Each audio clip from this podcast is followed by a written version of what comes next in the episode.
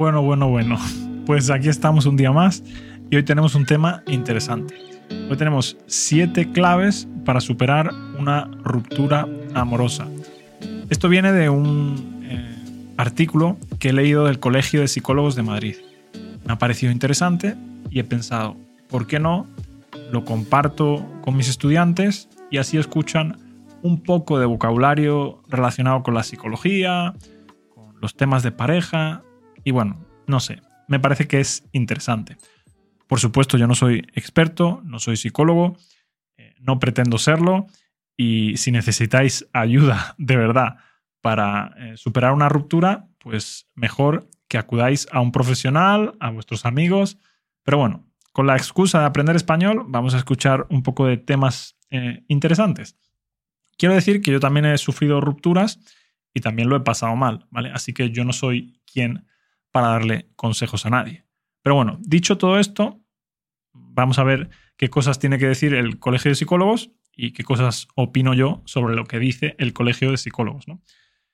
Dice, en primer lugar, eh, gestiona eh, tus emociones. Gestiona tus emociones en la fase de un duelo. ¿Y qué es un duelo? Pues un duelo es un proceso psicológico de recuperación que las personas eh, afrontan cuando sufren una pérdida. Puede ser porque ha muerto un ser querido, pero también puede ser porque ya no estás con tu pareja.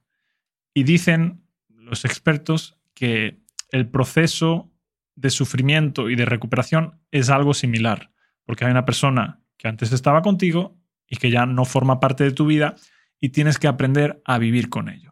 Hay casos que lo llevan mejor y hay casos que lo llevan peor, pero dice que en, esta fase puedes encontrar eh, malestar, hostilidad, eh, tristeza, y dice que estos son causas pues, de que estás atravesando por un desequilibrio mental.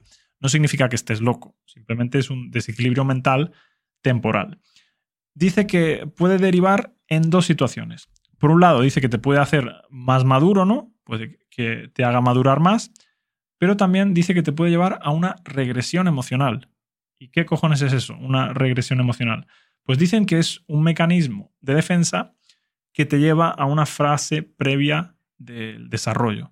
Es decir, que en lugar de volverte una persona más madura, te vuelves una persona más inmadura. En otras palabras, que irías para atrás, como los cangrejos. Y bueno, el consejo es gestiona tus emociones y, claro, es más fácil decirlo que hacerlo. Pero bueno, yo creo que saber que es una fase normal te puede ayudar a mantener la calma en una situación así. El segundo consejo que nos da el Colegio de Psicólogos de Madrid es que no busques culpables. No hay culpables, así que deja de buscarlos.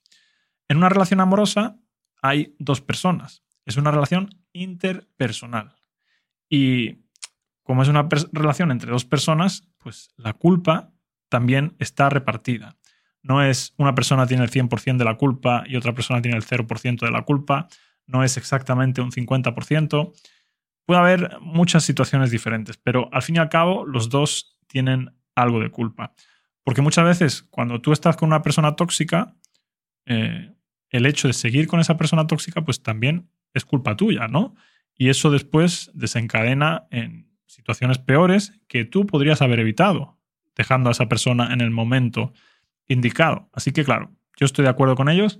Creo que eh, cuando hay una relación que no funciona, es culpa en parte por, por los dos, ¿no?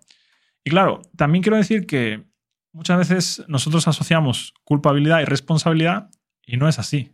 Puede ser que a lo mejor eh, la otra persona tenga un poco más de culpa en que la relación no haya funcionado, pero aunque esa persona tenga más culpa, no es su responsabilidad que tú sigas adelante, es tu responsabilidad.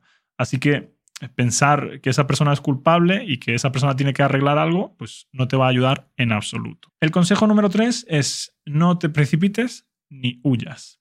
Dice, tu objetivo es recuperarte y pasar página. Así que aprovecha esta situación para conocerte mejor y tampoco hagas cambios eh, súper radicales en base a tus impulsos, ¿no? Si hay algo que tienes que cambiar, pues vale, cámbialo. Pero no tomes decisiones a lo loco, así simplemente porque eh, sientes el impulso de que tienes que salir de ahí. Y no sé, calma, ¿vale? Un poco de calma a la hora de, tomar decisiones. creo que en este momento es más importante trabajar el interior y después el exterior. El siguiente consejo que nos da el Colegio de Psicólogos de Madrid es trabaja la soledad y la inseguridad. Dice que claro, que tú al haber estado un tiempo con una persona, pues tú ahora lo que estás es acostumbrado a estar en compañía. Y ahora la soledad pues se siente peor que nunca.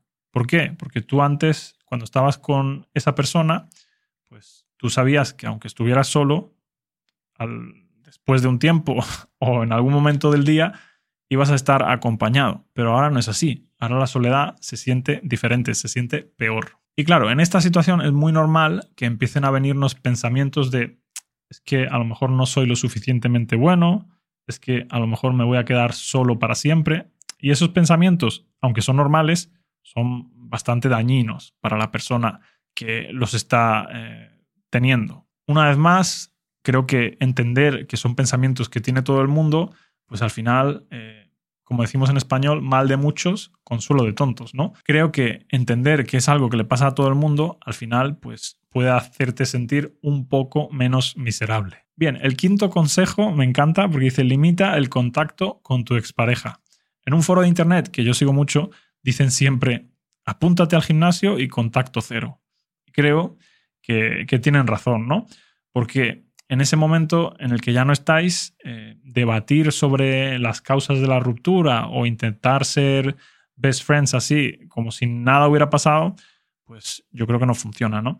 Tenéis que acostumbraros a la ausencia de la otra persona. Y no pienses que todo lo que hace la otra persona eh, tiene una intención oculta, ¿no? Porque, por ejemplo, a lo mejor vosotros os seguís en Instagram y tú ves que la otra persona sube una historia y tú piensas que sube esa historia para darte celos a ti. Puede que sea verdad, puede que no, pero ese pensamiento no ayuda. Así que si puedes evitar ver sus historias o ver sus perfiles en las redes sociales, mejor que mejor. El sexto consejo dice, invierte tu energía en cosas positivas.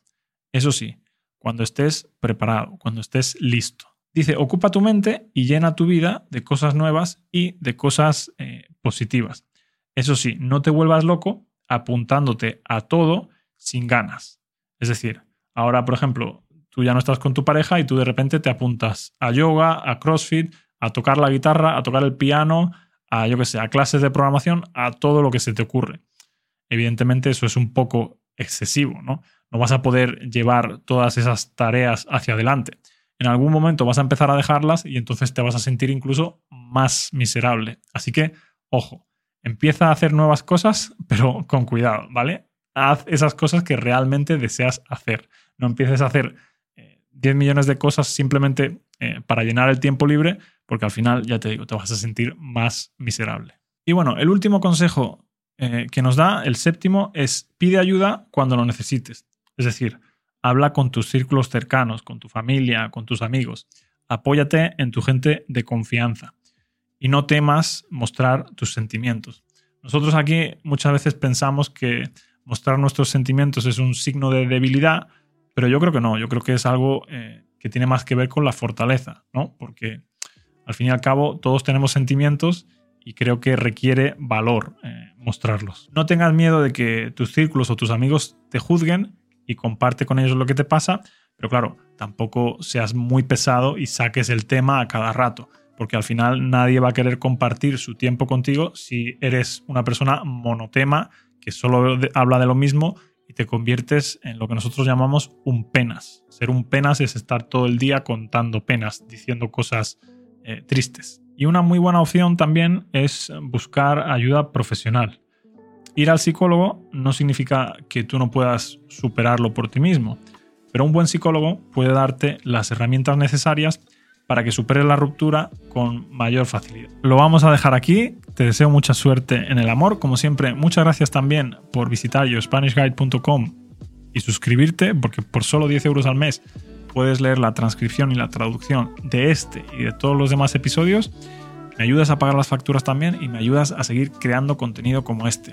También te quiero pedir que compartas este podcast con tus amigos, con los grupos de Telegram o de Facebook de personas que tú creas que pueden estar interesadas y así me ayudas pues a seguir creciendo. Nos vemos en el próximo episodio que será mañana y mañana te voy a contar una anécdota personal eh, mía y de un amigo mío de cuando era pequeño que a mí me parece divertida.